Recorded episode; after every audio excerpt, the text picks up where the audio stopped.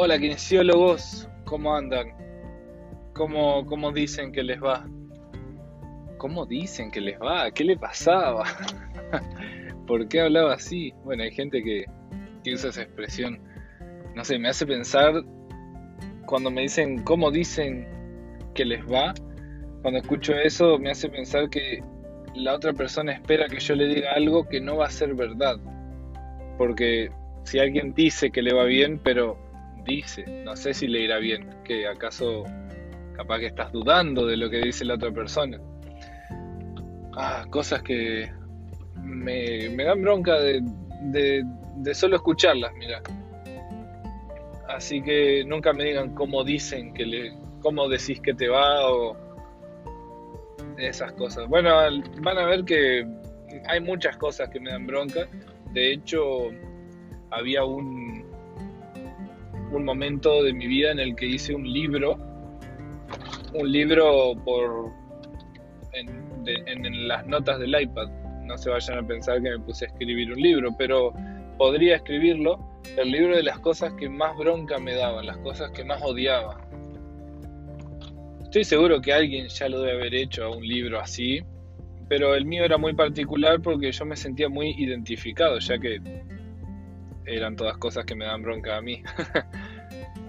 y, y, la verdad que me sirvió de terapia, me sirvió de, de catarsis, de, no sé, al expresarlo como que al final le podía encontrar un poco la, la gracia, todo podía terminar riéndome y bueno, cuando por ahí lo compartía con alguien o por ejemplo alguien hacía ruido al tomar jugo o al tomar la sopa que son dos ruidos diferentes. Uno puede ser sin querer y el otro es a propósito, según yo. En otro momento les puedo contar cuál es mi teoría, pero en fin, eh,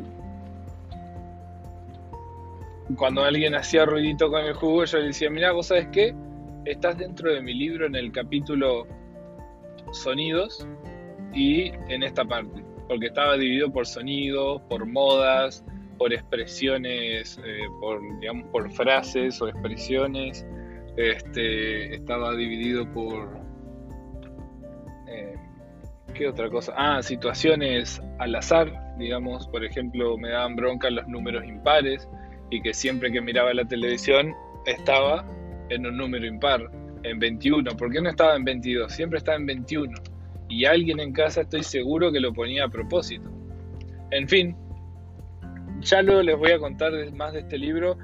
Eh, tendría que buscarlo porque tiene que estar en alguna en algún backup. Yo creo que lo perdí cuando, cuando cambié de teléfono. Debo haber perdido esas notas. Yo creo que este, tienen que estar por ahí.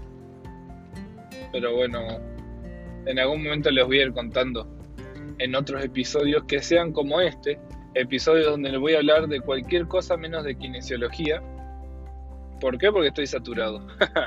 Simplemente por eso. Y porque mi vida no solamente es kinesiología, no solamente soy una persona culta, una persona muy informada. No, claramente no soy nada de eso. Este, soy muy informal, me gusta ser así como espontáneo, tratar de que el paciente me vea como, no sé, estoy en la línea en la que en la que quiero que el paciente, por un lado, me vea como un profesional, que me tenga respeto, inspirar confianza, que la persona crea en lo que yo le digo, porque medianamente sé lo que generalmente digo, pero también estar pisando también lo que sería la, buena onda, la amistad con el paciente, de llegar un poco más lejos que ser solo un profesional y que puedan verme como un amigo, como no, amigo, amigo cercano, sino como, como alguien a quien contarle cosas sinceramente.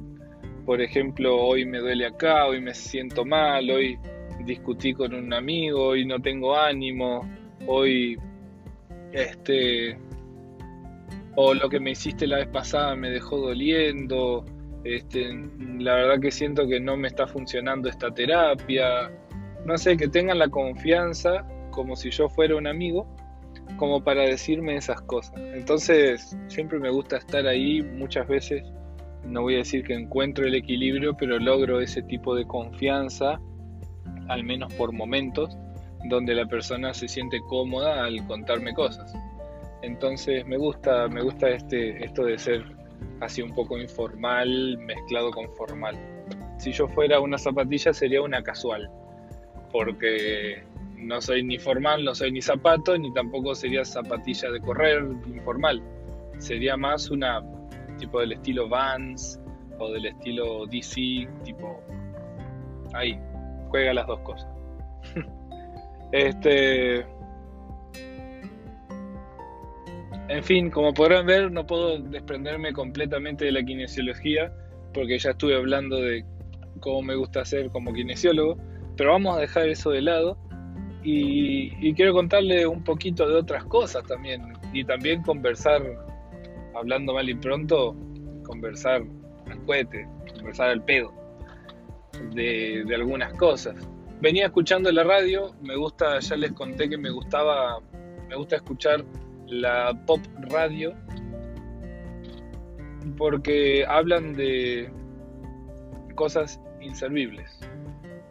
Eh, no, no como insultos, sino como que te dan una dosis de, de risas, una dosis de buena onda.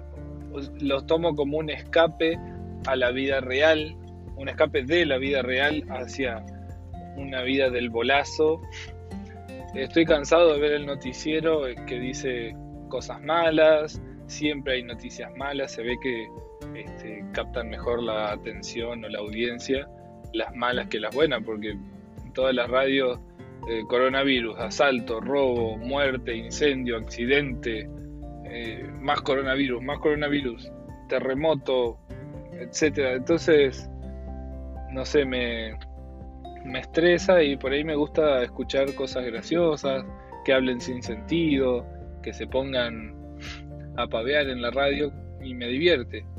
Y realmente me gusta. Escucho programas, bueno, esta radio es 101 101.5 es la radio. Em, acá en, en mi ciudad se escuchan las frecuencias 106.1 pero la pueden buscar por internet 1015. Este, y a continuación, bueno, y escucho los programas a la mañana, La Negra Pop, este, hablan de bolazos, me, encanta, este, me entretienen mucho, me hacen reír. Eh, al mediodía, hasta las 4 creo que está Coco Silly, que también este es un, toque más serio, no es un humor tan payaso por ahí, este, pero es un humor diferente, me gusta la música que pasan y todo. Y llegué. Eh, después viene ATR, Rodrigo Lucich, y bueno, la verdad que también genial, ahí tienen toda la onda, todas las pilas, en un horario que por ahí a mí se me bajan las pilas, que es de 4 en adelante, ya me agarro un sueñito, me agarran ganas de volver. Y por último, cuando ya estoy destruido, escucho José María Listorti en una retarde. ¿Por qué le estoy haciendo propaganda en la radio? No sé. Pero este, les cuento esto, las radios que me gustan, porque, puntos suspensivos, me bajo del auto y cuando vuelva les digo por qué me gusta esto o qué es lo que les quería contar.